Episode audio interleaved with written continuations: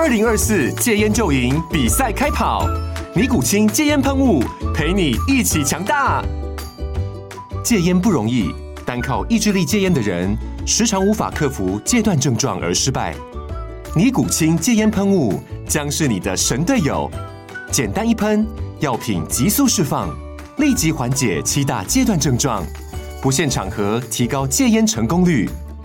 除了尼古清神队友，你还可以寻求专业医疗人员协助，一起迈向戒烟成功之路。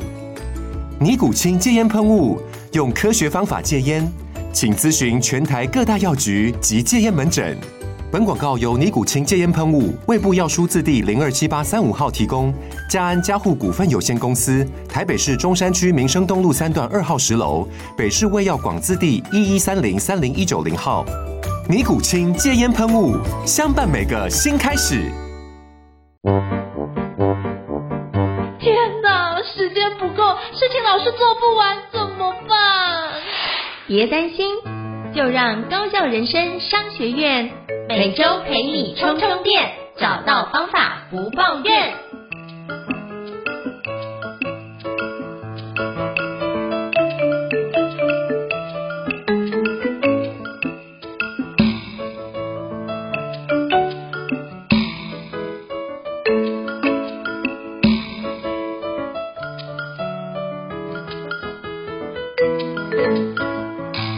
大家好，我是赵英成，欢迎来到高校人商学院的新书访谈节目。今天我们要分享一本书，叫做《心态致瘦：智商心理师的二十一堂身心减重课》。那写这本书的作者是我非常敬仰的苏从奇老师哦。Hello，苏从奇老师。胤丞老师好，各位听众朋友大家好。Hello，苏从奇老师哦。哦，终于见面了，我觉得这个 部分久仰大名哦。那是不是可以？就是您写这本书，我觉得就恭喜，真的卖得非常非常好哦。那经常在排行榜上面出现。那是不是可以先邀请您跟我们所有的听众简单自我介绍一下？我想说可以让各位伙伴多认识您一下，是不是可以请您先跟我们自我介绍一下呢？好，那各位听众朋友大家好哈，我是苏从奇，智商心理师。那通常我会请大家叫我小苏老师就好了哦，就是比较亲切这样子。那我的经历是曾经服务过军工教医疗单位。哎，我很常会自我炫耀说我是横跨各个领域的一个智商心理师这样子哈。那从事智商工作大概已经将近二十年了哦。那目前是在彰化县的园林然后自己开业哦。那世纪心心理智商所的负责人这样子。那我比较特别的是我的专长然后我的专长就是瘦身这样子哦，还有饮食的心理学。那我除了有健康体重管理师的认证之外，也是一位正念饮食教师哦，那也是第一位了哦，有自己脂肪肝瘦身特征的心理师这样子。那除了平时跟一些医疗跟企业单位合作所谓的心理瘦身班之外，哦，我也在线上有开设就是直播的一些课程。哦，非常感谢，就是小苏老师跟大家分享做简单自我 介绍哦。那我就称您小苏老师，我想要这样，哎，这样比较自在，对，比较自在。好，对。那一般我也认识。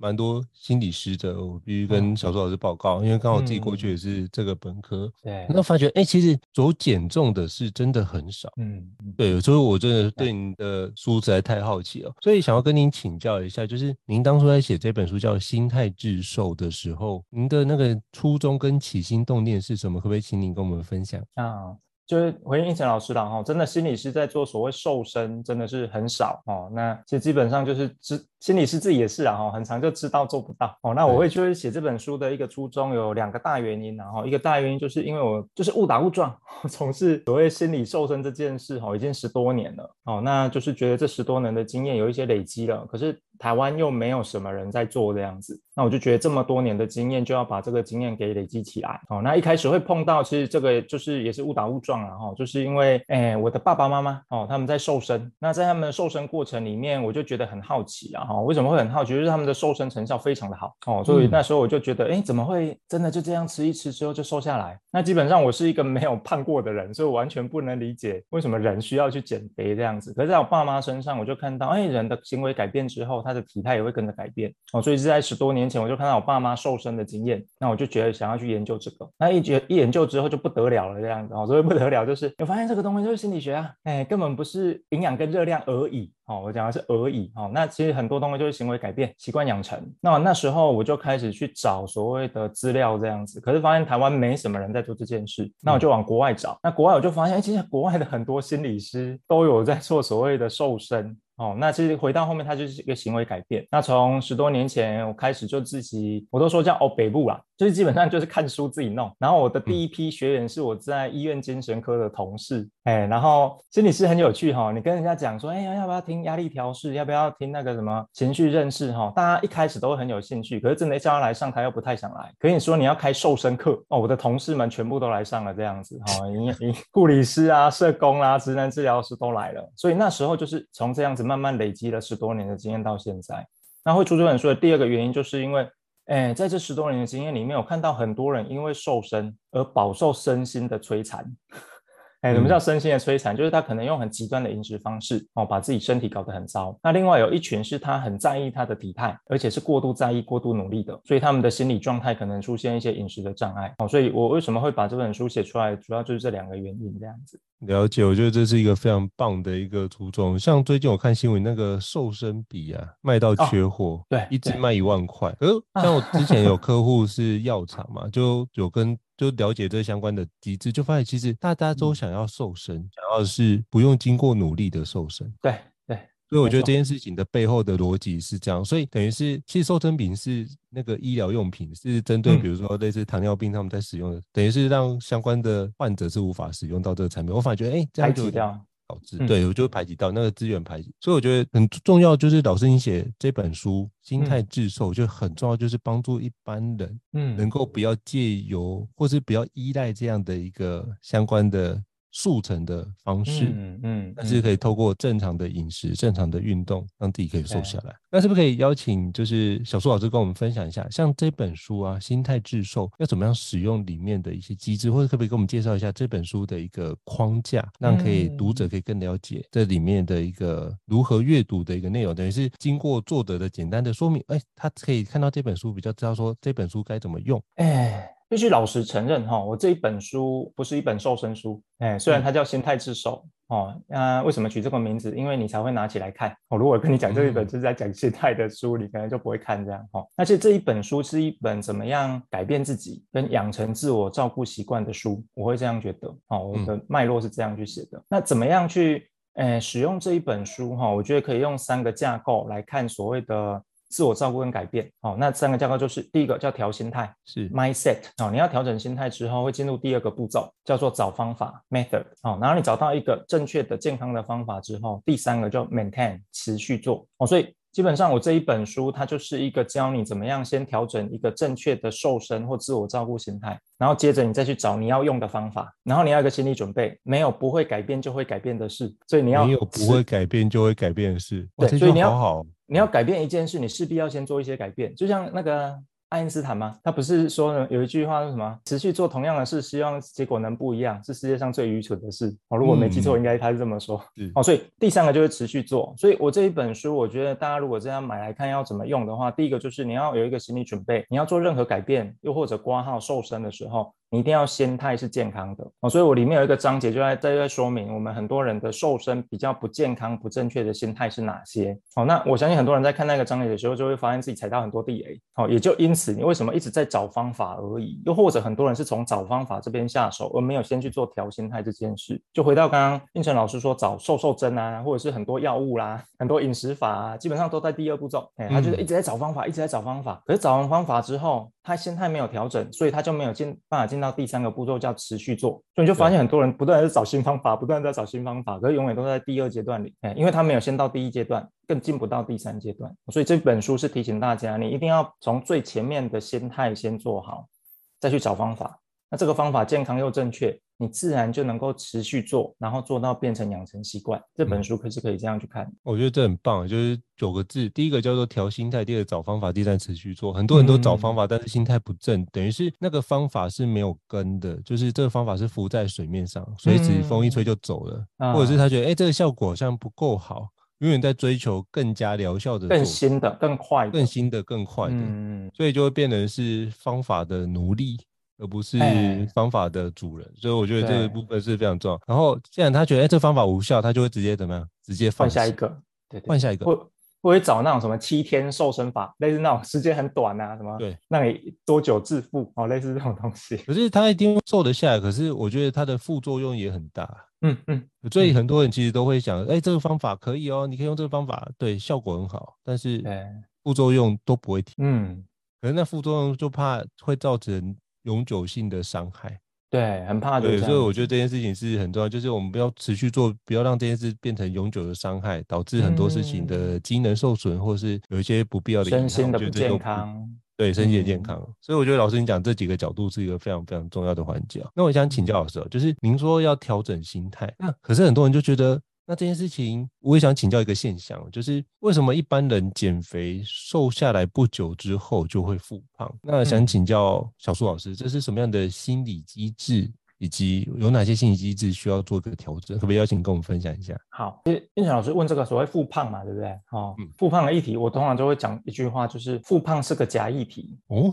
复胖根本不存在，是为什么会复胖？就是因为你的行为没有养成习惯，你会胖回去，就是因为你又回到以前的模式跟习惯里。嗯，哎，所以所以每个人都可以问问自己嘛，你过去瘦的时候，你一定是很认真的用那个方法，可是那个方法你可能没办法做一辈子。对，那你又回到原来的生活模式，所以你才有所谓的复胖。哦，所以我都会说不要找不会复胖的方法，你要找可以养成的习惯，这个才是重点，而且。短暂其实复胖有它严格的定义，然后停滞期这样子，或者是所谓的复胖，其实它某部分是身体在保护你的机制哦，就是当你的饮食行为改变哦，其实身体本来就会让你先瘦下来，没错。可是当它一定程度的时候，它就会阻止你继续瘦，哎，所以如果你不了解它是一个正常的身心理机制的话，你就会觉得自己是复胖，然后又放弃了，又不用你本来觉得是可能是正确或健康的方法。所以我都会说复胖是假议题，你反而要看的是你的习惯有没有养成，又或者回到更前面一点。嗯你用的行，你用的行为改变到底能不能让你维持一辈子？哦，比如有人用一些什么极低热量啊，或者是吃水煮餐啊，你维持是没办法一辈子的。你可能一个月、两个月、三个月是还 OK 哦。可是如果你用一些比较特殊饮食法，你发现那根本没办法做一辈子，那复胖就是一个自然而然就会出现的结果。哦，所以我都说复胖是假议题。所以那个机制就是我们的心态，还有怎么样去认识自己。哦，所以我这本书我也很强调，就是自我照顾、自我探索。你要了解你的生理是怎么运作的，你要了解你的心理是怎么跟食物建立关系的，甚至是你怎么看你自己跟身体的一个连接。啊，我觉得都还比所谓的复胖还要更重要。了解，所以我觉得这个区块是一个非常重要的一个思考的迷失的澄清。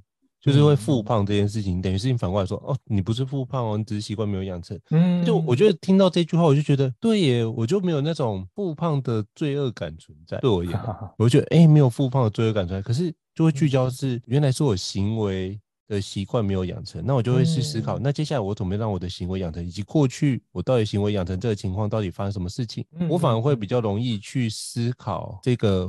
方法的嗯。正确性以及有效性，嗯、而不会去陷在那个自责、自责跟自我批评的那个泥淖里面。我觉得这个是一个非常重要的转折点，因为你要改变一个行为，一定要先从那个情绪里面，特别是批评自己的情绪先抽离掉，先出来才能行动。对，要先出来才有办法去改变这件事。嗯，所以我觉得哇，老师你讲这个真是讲的太到位了。所以心理机制就从这里面就转换，从呃感性的部分抽到变理性的状态，然后让他去做改变。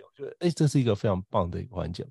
那我也想请教老师，就是当我这样改变了一个心态之后，那我想请教老师，就是我们要开始找方法。那找方法前，我们一定会先制定一个，比如说一个目标。我们知道怎么样设定一个瘦身目标才能够健康瘦身？因为我之前在包含家人或者是网络上经常看到什么七天瘦身啊，几公斤啊。那比如说像家人就会说，哎，那我最近呃，比如说两个礼拜之后要去参加一个宴会或者什么啊，他要穿很漂亮的紧急任务啊，他就很比较激烈的方式去瘦身，或是 比如长辈要去呃表演国标，我就会说啊，最近都不要吃啊，那就会瘦下来。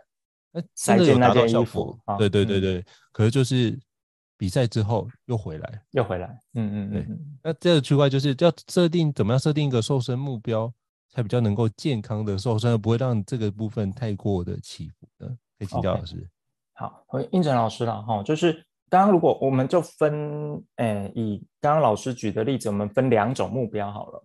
一种就是紧急目标，哦，就是我可能一个礼拜、一个月、两个月要参加某一个活动，哦，那这个时候我就会告诉你，你很明确，哦，那你可能用一些紧急应急的方法，哦，甚至用比较极端的，用一些药物帮忙，我觉得 OK，哎，因为你的目标明确，哦，我就要参加某一个活动，结束后我就没有要去做这件事。可是我的书上或我我期待大家能够去看待所谓瘦身这件事的话，是用一个长期的健康目标，哦，所以通常我就会讲。那我们的目标就不是瘦身，嗯，不是瘦身，而是怎怎么照顾你的身心健康，嗯，因为当你好好照顾自己的身心健康的时候，瘦只是一个过程，哎，因为我们现在大家都追求瘦的样子，可是我都会说，瘦身它不是结果，而是你好好照顾自己之后，建立你的健康生活系统跟习惯之后的一个过程。所以你真正要的是建立一个健康的生活的目标，健康生活的习惯。那那个目标跟那个过程跟习惯，能够慢慢的让你的身体不一定是瘦哦，可是一定是身心健康的。所以我反而会说，我们少把所谓的瘦身或瘦这件事当一个目标，因为它它不是一个结果在那里哦。通常很多人都会误会了，他就会把那个瘦当成一个结果，然后他就会误以为我到六十公斤，我到五十五公斤的时候。我的人生就会幸福美满，我就会很开心，我就会穿下那一件衣服变很漂亮。哎，可是我都会说，有时候你就会很失望，嗯、所以你就看到很多人，即便他真的瘦下来，他也没有太开心。为什么？因为他目标设错了，目标真的不是瘦身，目标也不是几公斤，这个跟财富追求一样嘛。很多人说我要年收多少，哎，我我就会那是我的目标。可是真正年收到那里，我们心理学有一个跑步适应期的概念嘛。等你月薪真的十万了，你会觉得我要二十万，我要二十万，我要四三十万、四十万，其实。我都会说，那个其实，在瘦身这件事情上面，其实它的核心目标是怎么样建立一个系统，建立一个习惯，嗯、然后这个系统跟习惯是照顾你的身心健康的。哎，我觉得这个才是真正的核心。嗯，我觉得真的是一语道破。嗯、其实为什么我这样讲？因为我认识的友人，他就说，哎，我要瘦下来，这样的话就是女生看到我才会想要跟我靠近，因为她单身嘛，他就觉得，哎，只要我瘦下来，异性缘就会变好啊。就他也真的瘦下来了。就就有一次聚会，就跟我说，我还是觉得很挫折。嗯，说瘦下来人生会改变嘛？就发现我瘦下来还是没有没有用啊。嗯，所以他会觉得瘦这件事情是无效的。嗯，所以我觉得，但就是刚刚就是小苏老师提到的这件事，我就忽然联想到这个案例，就是啊，其实我就跟他说啊，不会啦，你可以再去思考一下，你瘦下来有没有觉得你自己。跟之前有没有哪个地方不太一样？所以我就把他的那个观察拉回到他自己身上。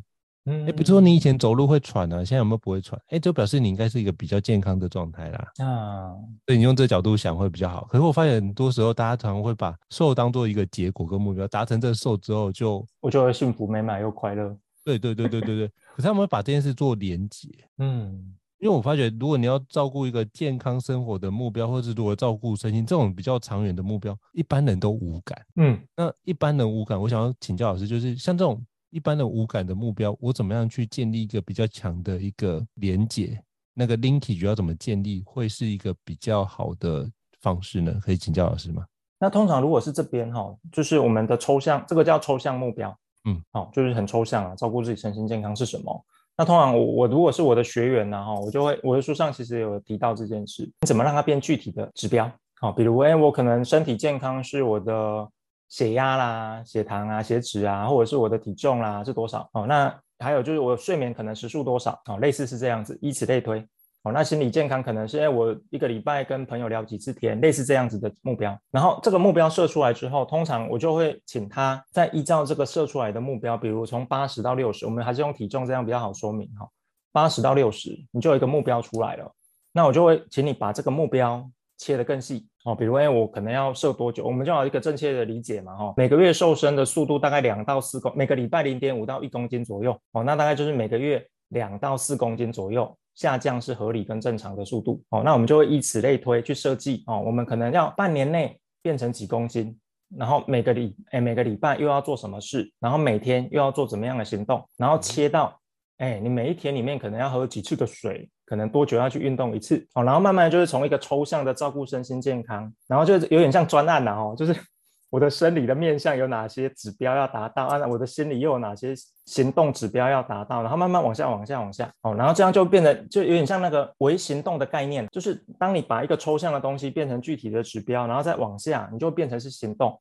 那我不知道这样的描述各位有没有一个感觉，就是变成是我知道目标很抽象在那里，可是我只要把每一个微行动做好，我就会往我上面那个目标前进。哦，所以刚刚胤丞老师说，怎么样把一个抽象的东西变得比较具体？哦，有感一点，我觉得这样是可以去试着做做看，而且每个微行动你做到之后，成就感就会累积，嗯，哎，而不是身心健康那是什么东西，很抽象，哎，你只要有行动，基本上就会有感。这个其实就可以延伸到另外一个瘦身过程里面，大家很容易有挫折的地方，大部分人都等自己感觉好才要行动。对，可是真正的机制其实是行动后你才会有感。我想的太好了，就是 其实很多人都想到，比如说，我觉得这个区块跟很多很多事一样，比如说读书一样，就他很多人都觉得我列一个非常完整的读书计划表，哎，我就完成了。对对对，这个叫完成的错觉，完成的错觉，对对对，就就做计划就会觉得自己做好了，这样。没错没错没错，但是你问他说，啊，这个做了吗？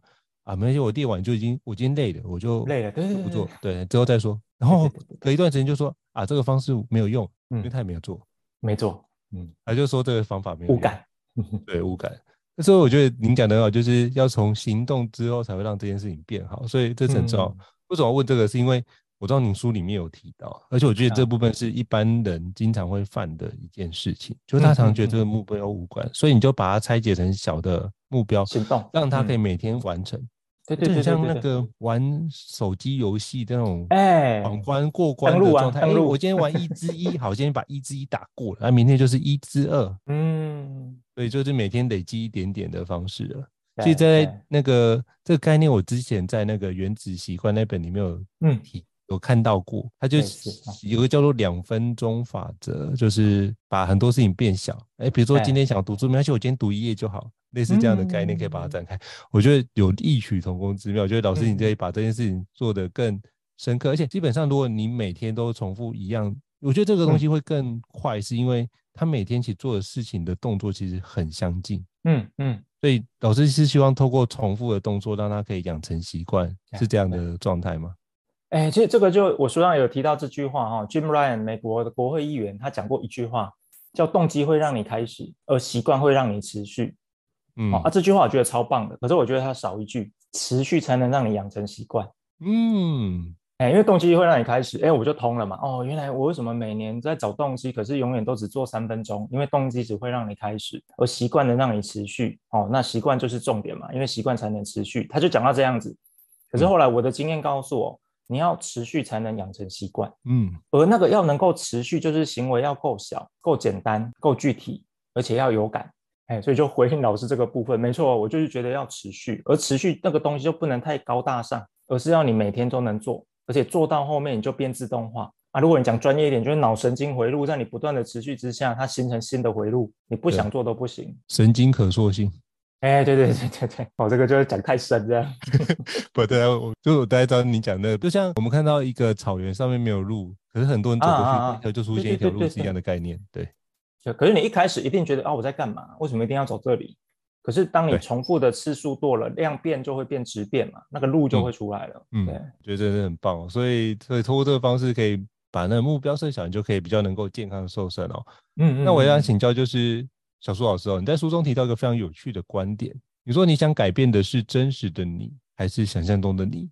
我觉得这个是一个非常应该只有心理学背景才会写到的东西。我所以我觉得看到那时候，我就啊哈就开始击掌叫好。所以我想要邀请你跟我分享一下这段好吗？啊，哎，这个其实里面提的案例是一个有身体意向扭曲的个案这样子。哦，就是他即便再怎么瘦，都觉得自己还是不够瘦。是哦，那即便自己再怎么好，都觉得自己不够好。哦，所以那时候我就哎。这个个案，呃，其实我的所有的故事都是很多个案的的编写啦，从别人我们的职业的关系这样子。哦，那其实这个也是很多人在瘦身里面的一个雷区跟盲区。哦，就像刚刚应成老师提的那个朋友嘛，哦，他以为他瘦下来就可以交到女朋友，哎，殊不知他根本跟外形没有太大关系，可能跟他人际互动的技巧有关，或者他人格特质有关，各种的因素有关。可是他就会觉得。那我是不是瘦了，我这个人就会变好了哦？所以这个部分其实我就是跟现在的社群媒体很盛行也有一点相关呐、啊，因为我们很常看到别人的身体的成功的漂亮的样子，就会觉得，哎，我也变成那个样子，是不是我也会一样的成功，然后一样的被别人羡慕，然后却不知道，其实那个的核心其实是你对自己的理解跟状态哦。所以那个章也其实在提的就是所谓身体意向的一个概念这样子。那每个人其实对自己身体都会有一个意象，哦，body 的 body image，哦，那各位可以做一个练习，就是把你的眼睛闭上，哦，然后去想象一下你身材的样子，然后去感受一下你跟你身体在相处，或者是你在观察你身材的时候会有什么感受，哦，那大部分的人可能觉得，哎，没什么，哎，那个是正常，OK 的，哦，那有一些可能有在刻意锻炼，或者是为自己的身体做了很多努力的人，哦，正向努力的人。他可能会蛮满意自己的身材的，嗯，那有一小群的人，一小群的人，哦，就会是这个章节讲的是自真实的你或想象中，他会讨厌自己的身体，他会觉得自己的身体很丑，他会不想看自己的腰，不想看自己的手臂。我觉得他的身体意向有一点。扭曲了，为什么叫扭曲了？可能别人看他会觉得你的身材很好啊，你很苗条，你很漂亮啊，怎样的？可是他怎么样都不满意自己。哦，那为什么会有这种现象？其实就是因为很多人可能没有意识到，可是他却慢慢的被影响，就是他的童年经验。哦，他可能小时候有被指责过他吃东西的样子，吃东西的量。哦，或者小时候曾经有被批评过身材，嘲笑过身材，甚至过被霸凌过。哎，或者是小时候有一些创伤的经验。哦，这个都会影响到我们的身体意向。哦，那第二个就是社会文化。哦，那我们的社会其实比较还是推崇了，哈，所谓瘦的人。哦，因为有所谓的那个叫什么瘦身文化啦，好像瘦的人就比较自律，嗯、瘦身人比较容易成功。很多心理学研究有这样告诉我们。哦，胖的人好像就是会比较容易被觉得能力不好。哦，所以。社会文化的影响也让我们觉得说，哎，我要是不是要瘦一点？是不是要再更瘦一点？是不是要更节制一点？那第三个就是刚刚稍微提到的，就是所谓社群媒体嘛，IG 啊、脸书啊，然后你很常看到有瘦身成功的人，就会把自己的瘦身照片贴上来，哦，好像那就是一个皇冠，一个荣耀。可是我很少看到有胖的人会把自己的照片说，哎，你看我一百二十公斤啊，多棒啊！哦，所以我们就会好像。就很像人家会炫富嘛，可是你很少听到人炫贫哦，所以胖瘦基本上我觉得没有所谓的好跟坏，可是因为这些因素，慢慢的、慢慢的，好像我们也会用这样的标准来看自己，然后甚至不接受我们自己。所以这一章节其实我更强调的就是，我们每个人的当下都是美好的，而我们要做的是让自己更好，而不是要怎么讲，把那个不好的自己给消灭掉哦，或者是把自己本来的那个不好逃脱掉。为什么？因为如果你是用这个心态消灭或逃脱，即便你真的瘦下来了，你还是很讨厌你自己，哦，所以这个章节为什么是这样的标题是这样子？我觉得这很棒，就是其实我们到最后会发觉，其实讨厌自己那段也无法消灭得了，因为这就是我们自己的状态。对啊，对啊，你就是在这里啊，你就是跟身体在一起。对啊，只是说我们能不能透过接触更多正向美好的事物，让那些你觉得你想消灭的环节可以比例上的减少？嗯嗯嗯，那去感受那个减少，你就发现，哎，其实如果能感受那个正向的东西在成长，其实你就发现，哎，我的生活在变好。嗯嗯嗯，我觉得可以用这个角度来看。我觉得刚刚小树老师的分享就跟这样的一个概念比较像是契合的状态，就。不要去想要消灭它，嗯、消灭它，你就开始用很多激烈的手段。如果你想的是我如果让自己可以过得更好，那你只要去比较，嗯、我到现在比昨天更好，你就会有这种内心的喜悦会出现。就哎，对我在变好的过程当中，嗯，我在变得更积极、更正向，我在往正向那个地方靠了，你就觉得哎，我这个历程的过程，你就比较会感谢跟欣赏自己的状态。我觉得这样是一个更。嗯健康就是，我觉得小树老师讲的真的很好，所以大家赶快去买《心态致瘦》这本书，好吗？赶快去买，嘿，谢谢谢谢。那我也想请教老师哦，就是您刚刚有提到有关意志力的部分，很多人都觉得啊，我瘦不下来，比如说像社会会有一些标签，说我瘦不下来，是不是就是我意志力不坚呢？嗯，那那请问下怎么样去思考这样的想法？因为如何让这样的自我批判的状态？要跟瘦身的那个 linkage，我觉得非常强烈哦。如果怎么样让这件事先有怎么样调整会比较好？好，其实这个哈又可以先提到，就是刚刚讲的一些内容了哈，就是。我们的所谓社会文化对于瘦身这件事的，我觉得叫误解，尤其是一些名人的效应，嗯，啊，比如我们看到瘦身，我们在电视上、在脸书上、在 IG 上看到的名人，就会用很努力去一健身房当他瘦身的一个行为。然后以前有一位名人，他已经过世了哈，他讲过一句话哈，如果你连吃都不能控制，你还能控制什么事？哦，那是 哦，严先生这样哈，所以你看啊，你不管是看到名人或这些。大企业家或所谓瘦身成功的人，好像给我们一个嗯认知，瘦身这件事就是要很痛苦，瘦身这件事就是要很用力，瘦身这件事就是要很努力，而且要用意志力。那我都会说这个就都是迷思，嗯、完全都是迷思。哎，因为意志力不是这样用的哦。因为所谓的自我控制，所谓的限制跟压抑，只是意志力的一小部分。好、哦，啊，这个部分叫做所谓的不要。OK，我我不要去吃那些不健康的东西哦，我不要一直坐在沙发上。OK。然后他要你去做一些你本能上根本不想做的事，嗯，哦，他要你去运动，他要你少吃。那各位要有一个理解，人的本能就是想要多吃，然后最好不要动，这个是本能。哦，人很多人会说多吃，哎，然后少动，是不是？没有，最好就是不要动，这是本能。你看大那个森林里面的狮子，所有动物园里面的动物，你看它吃东西的时候都很努力、很认真，可是它吃完东西就坐在那边休息纳凉一整天。所以你用少吃多动这种用意志力来控制跟限制，它只会一段时间而已。而意志力是一种能量，它是一种需要训练才会慢慢变多的东西。所以我都会提醒大家，这些所谓的错误观念，哦。放着，意志力是用来规划跟做安排的。什么意思？你要规划你的饮食的菜单，你要规划你的冰箱里面要放哪些食物，嗯，你要规划，OK，你的环境里面不健康的食物要怎么把它放好，不要那么容易拿到。你要安排，安排你的行动哦，安排你什么时候要出门哦，安排你怎么样去，哎，做一些习惯的堆叠哦。什么叫习惯堆叠？比如以前我有一些个案跟我说，他晚上刷完牙之后就不会想要再吃东西了，那我就会说，哎，既然你前面有一个刷牙的晚上的习惯，那你就再多一个，把刷牙这件事移早一点。那你早一点刷牙，你就变成是你不会吃本来会吃的宵夜。哦，这个就习惯堆叠嘛。哦，那另外一个，哎，比如你说你很懒得运动，OK，那没问题。那我们就不要把它变得太难。哦，你每天会做的事是什么？哦，假设他跟我说就洗澡。好，那我们就在你的浴室里面放一条弹力带。你要洗澡之前，弹力带就扎拉二十下哦。那变成是你拉二十下，你可能就哎有运动的感觉，又流汗，刚好就洗澡哦。就变成是你要洗澡前会做运动，哎，你就不用特地去健身房。那有些人可能会说啊，这样。不是就做一点点而已，哪会有效？没有，你就是先做这些，慢慢的，当这些变习惯了，你就能够再加别的运动进来，你的行为就会再加别的东西进来。所以意志力是用来做环境规划跟行为安排的，而不只是拿来拿来做所谓的控制跟限制。当然也要啦，可是它不能是全部。哎，我觉得意志力是可以这样去重新理解的。哇，真的很棒哦！我觉得过往包含自己在做很多事情，都会是用什么？就是限制。我不要这部分去做，可我到最后发现，你只要说到那个环境出来，它就会自然而然就会往那个地方去。嗯嗯嗯嗯。所以我觉得这是我后来就是在就是习惯的部分，我就看了一些文献，觉得哎，大部分都是塑造一个好的环境，让你容易触发这个习惯的行为，那个行为的环境那个出现，对对，那就很容易让你产生这样的行为。对对对对，所以所以才会说什么 照镜，就是把那个环境做好，基本上那个东西就不用担心。那时候我觉得跟那个老师刚刚所讲的有异曲同工之妙，我觉得太太棒。所以我刚刚就一直笔记，我就说哎，意志力原来可以这样用，所以我真的觉得大家一定要。好好听这几个，因为很多人对意志力的认知也是错误。对，限制、用力、控制，就是应该有更有效的方法。应该把那个控制放在，就是不是限制自己不做，而是把那个东西能不能用更无痛的方式进行。哎，对，更无痛。哎，所以赶快买。意志力是能量哦，意志力是能量，不要浪费了。是能量，不要浪费。好，太好了。那我觉得这是很棒的想法。我觉得这本书真的太宝贵了。那我想请教老师哦，就是。嗯，这本书的大概内容框架大概就是请教差不多。那我想请教老师，就是您在写这本书的过程，你觉得让你印象最深刻的一件事情是什么？可以邀请跟我们分享。OK，这个问题哈，其实第一个是我的职业本身呐、啊，我最挑战的就是因为我是心理师嘛，嗯，那我的工作就是听故事，嗯，听个案的故事哦，所以为什么我？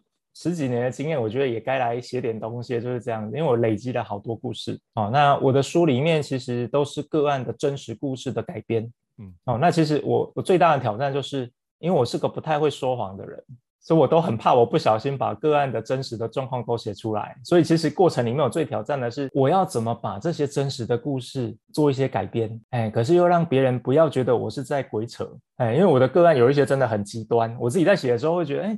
我写这个个案故事会不会人家觉得这个是我自己编的？没有，我每个故事都是改过之后的真实的状况哦。当然，那个性别啊、年龄啊、职业都有做很多的调整哦，或者是有的爸爸妈妈那个就会改来改去这样子。其实我第一个挑战就是，我我身为一个专业人员、心理师，我会不会被同业批评？我会不会被我的个案所担心跟害怕？就是因为我我跟你讲我的事，会不会变成以后都变你的故事这样子？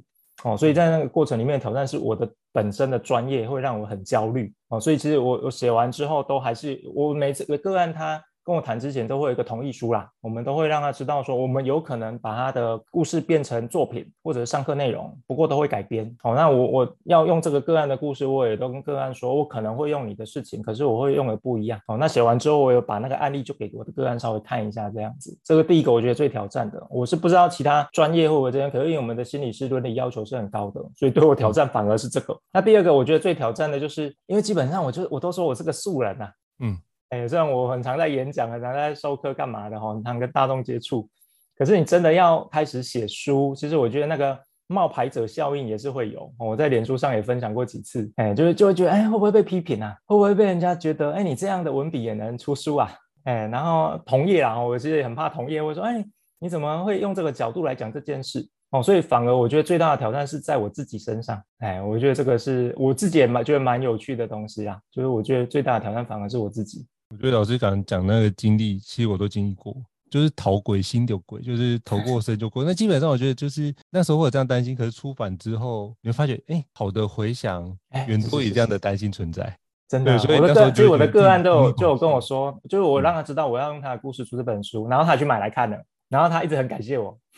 对，因为我发觉其实能够被写在书里面，不管有没有名字，你都觉得这件事情是被放在心上。嗯、我觉得这是一个非常重要的概念，就是对对对对，我原来我在这个是这么特别的存在，然后原来我的故事、嗯、我的经历跟我的挫折是有价值的。嗯是有意义的，嗯、是为了让我经历这件事，然后可以帮助其他人，他会从里面找到新的价值感。嗯嗯嗯，然后会从或者是他看到我的解读吧，又或者他怎么在这个理论架构里面是什么样的状态？对对，所以他其实可以用第三者的角度看待自己的状态，然后去看，哎，原来我是可以变得更好。嗯嗯，而且我现在也真的比以前更好。我觉得这是一 个。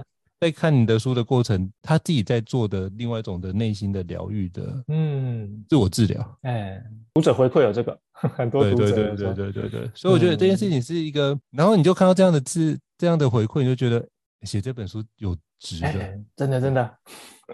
所以我觉得其实字音不用多了，就是你找一本就觉得熬了不知道多少的夜晚。去把这件事文字努力的生出来，就觉得这样子很有价值。哎，真的。然后每次写作就觉得我不要写下一本，然后 听到这样回馈，就觉得哎，我说不知道开始写下一本。可以啊。对，所以我觉得这个是一个非常。然后后面怎么会撞墙啊？对，一定都会撞墙。可是我发现就很像，就我之前有个前辈这样跟我分享，他说他是一个超级业务哦。他就说，其实你到时候撞墙会很像，就是因为拜访业务没有每次都成功了嘛。他说大概有四成成功就很好了，嗯、所以他就这样算，假设他拜访一次失败，他不会告诉自己失败，他会告诉自己，哎、欸，我又越靠近成功的那一次啊，又更加靠近了。嗯，所以我觉得这样的部分其实可以让自己持续走得更晚，就你等于是你所有的经历都走完之后，反过来看，哎、嗯欸，一定会有这样的状态。那发觉通常。撞墙期的时候代表什么？你那本书也写的差不多了，大概已经 八成。也是的哈、哦，再给你一下就可以。最后两层，就像 人家说什么“行行百里路半九十”，就是在最后的那一段，你会觉得很挫折，啊、或者是你在跑马拉松的过程，最后的十公里，你觉得很想停下来用走的，想停下来，可是都，已经跑了那么多，但那个状态就会是很像。所以我发觉，其实它可以在很多的领域上面都有类似的状态。对，可是你就是多多坚持一步，多坚持一下下，它就过。嗯。嗯嗯嗯嗯嗯嗯，嗯我不知道在减肥里面会不会有这样的一个情况。其实燕翔老师这样的描述，我就一样又想到我的瘦身专业里哈。是是是，我觉得这个也也是心态的改变。哎，比如你觉得撞墙，你想停，我很痛苦，我想停，也对。可是如果你告诉自己我很痛苦，表示我快要到终点，那你反而会让自己更能够往前进一点点。那这个其实回到我书里面有提到的心态了哈，其实这个就是心态致胜里面讲的成长型心态跟固定型心态嘛。嗯。哎，成长型心态就会觉得，哎，我现在的付出，我现在的努力都是后面会有成果的，而且我会进步的。那固定型心态可能他认为就是我遇到困难，表示我不够好，那算了，我不要。哎，所以我觉得其实这个都是可以互通的。所以刚刚老师在描述那什么超级业务啦，或什么哎那些经验马拉松，哎，我觉得都很像，就是那个感觉、那个状态是一模一样的。可是当你看的视角、角度、心态、mindset 不一样的时候，你，好像那个力量就会再出来。哎，就像刚刚我我在描述，哎，读者给我的回馈不错啊。其实我还是在写的时候还是很痛苦，可是我一想到读者会有好的回馈回来，哎，可能我就会坚持把后面那百分之二十给完成这样子。那瘦身其实也是哇，所以非常期待大家可以好好看这本书。如果你有这种就是快要放弃，而且已经放弃过，你觉得有遗憾，那我真的觉得赶快看，就是小树老师这本《心态致瘦》，说不定你在那段撑过去，你就会达到你所期待的，不管是状态也好，或是。那个期待的目标也好，我觉得这件事情都会让自己过得更好。非常感谢小苏老师啊。嗯、那我想请教小苏老师，就是呃，您在书中也提到有关食物成瘾的事情。嗯，啊，就是就是大学念心理系的时候，也有去比如说医院做见习的工作，那你就发觉，哎、嗯欸，我那时候就遇到我们个案，他有暴食症。嗯，那像遇到这种很多人，就是明明在他很瘦哦，可是他又有这种状态，又有食物成瘾的状况。那请问一下，像这种部分该怎么去？回应，适当回应那个饥饿感，你觉得会怎么做比较好呢？嗯、跟您请教。好，哎、欸，其实食物成瘾这四个字哈，food addiction 这四个字有争议性。哎、嗯欸，所谓有争议性，就是它不是一个正式的诊断。哦，哎、欸，它不是正式诊断，它是一个我觉得像流行的名词，而且有一个类似的现象。哦，所以哎，食物成瘾听起来好像有道理。哦，可是它有争议性。哦，就是在正式的学术上或者是临床实务上，所以它就是一个状态。哦，就是我们有有可能这样形容，可是它不是一个诊断。那这边我就稍微说明一下哈，其实成瘾可以分两个部分，两大类型啊，应该这样讲。一个叫所谓的物质成瘾，哦，我们呃常听到什么烟呐、酒啦、毒品呐、这种所谓的物质成瘾，就是这些东西会被放到身体里面，哦，就是所谓物质的成瘾。那其实所谓的食物成瘾，哈，它应该要比较贴近的正确说法，应该叫进食成瘾，它其实应该是一个 eating 的 addiction，进食那个动作的部分的，对，进食 eating，它应该严格说起来比较不是一个 food addiction，好，因为如果你讲 food addiction 食物成瘾的话，它比较会像我刚刚讲的物质成瘾，烟啊、酒啦、啊、毒品啊这些东西。可是应成老师，你有没有发现，烟酒毒品这些东西不是生命必须的？对。可是食物成瘾的话，食物是生命必须的。那在所谓的物质成瘾里面，如果我们觉得这个东西成瘾，我们想要把它戒除，所以有没有发现一个很有趣的东西？如果食物成瘾的话，表示你要把食物戒除，就是争议在于你把食物戒除，你就无法维持生命。哎，对对对，你又不是神明哦，假因物的尾巴不是这样子嘛？嗯所以为什么说食物成瘾会有争议性？就是因为它会把它，如果讲食物成瘾会纳入物质成瘾，就不太符合成瘾的观念，这样去看它。所以后来慢慢有一派就觉得，确实有类似这种进食会成瘾的行为，吃东西很像成瘾的行为，可是它应该比较偏所谓的行为成瘾。哎，行为成瘾就像购物、性，然后有一些查资料，哦，然后网络的成瘾、滑手机的成瘾，然后其中一个叫进食，就是我刚刚讲的 eating 的成瘾。哎，进食成瘾可能还比较贴近，可是，一样了哈，它还是有争议性哦，比较有天争议性。那接下来就会再再讲了。那为什么人会成瘾？哦，其实就两个因素嘛，哈，叫离苦得乐、趋吉跟避凶，嗯、就是这些会让你成瘾的东西，不管是物质或行为，通常会让有让你觉得开心的东西哦，比如吃东西会开心哦，那吃东西会快乐哦，这个叫得乐哦，趋吉。可是哈，真的成瘾到后面，真的成瘾到后面，其实你是在逃避那些。没有这些让你会成瘾的行为或物质之后而出现的痛苦哦，比如你是进食成瘾的人，有些人为什么会一直要继续的吃？可是他吃的时候其实成瘾是会痛苦的，为什么？因为你不吃痛苦，可是吃了之后满足一下下，嗯、可是你吃完的悔恨会让你更痛苦哦。所以刚刚胤丞老师说暴食的个案，他们很常就是类似这种模式哦，就是前面要吃之前，他会很期待食物带给他的快乐感。他吃的时候可能也感觉到快乐，可是问题就是吃完的那一刹那，他可能突然会有很深的罪恶感跟自责感出来哦，所以成瘾麻烦的地方就在这里，他其实就会到一个循环里。为什么？因为后面吃完之后的罪恶感就会把他再带回前面，他会想要继续吃，然后这个循环就会不断的跑哦。然后各位听众如果有滑手机成瘾的问题的话，应该也是这样子。你会滑手机，通常是前面可能觉得焦虑、觉得无聊，然后真的去滑手机哦。我们承认吧。大部分滑手机都会在浪费时间哦，虽然那个过程里面还蛮放松的，可是你放下手机那一刹那，你又会很罪恶感。所以各位有没有那种经验？你罪恶感之后，你手机又再拿回来继续用哦，那个循环哦。所以回到为什么我们会想要去吃那么多的东西哦？那其实就回到我们的饥饿感来源。我们的饥饿感来源分两大部分，这个很多人不知道。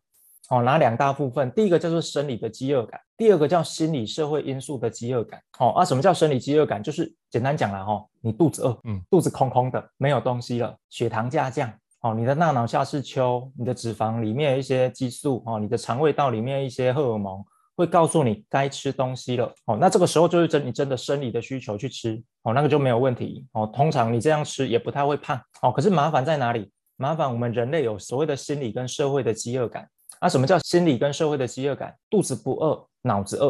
哦，你可能肚子不饿，可是你的想法就是时间到了该吃了。哦，各位有没有那种经验，就是明明肚子就没有饿，可是因为十二点了订便当了，就还是吃。嗯、哦，那个想法上的，又或者东西，哎，还有剩，明明肚子就饱饱的，哎，对。然后这个为什么会不能浪费？就是小时候被威胁嘛。好像小时候我妈都会跟我说：“明天不吃料哦，我帮你闯尿包哦。”哎，对对对对对对对对。哎，然后有一些怕自己闯到尿包，你就想要努力把它吃完。哎，对，要吃很干净，每一颗饭都要吃干净。哦，OK，虽然我都没吃干净，可是我老婆也没鸟啊。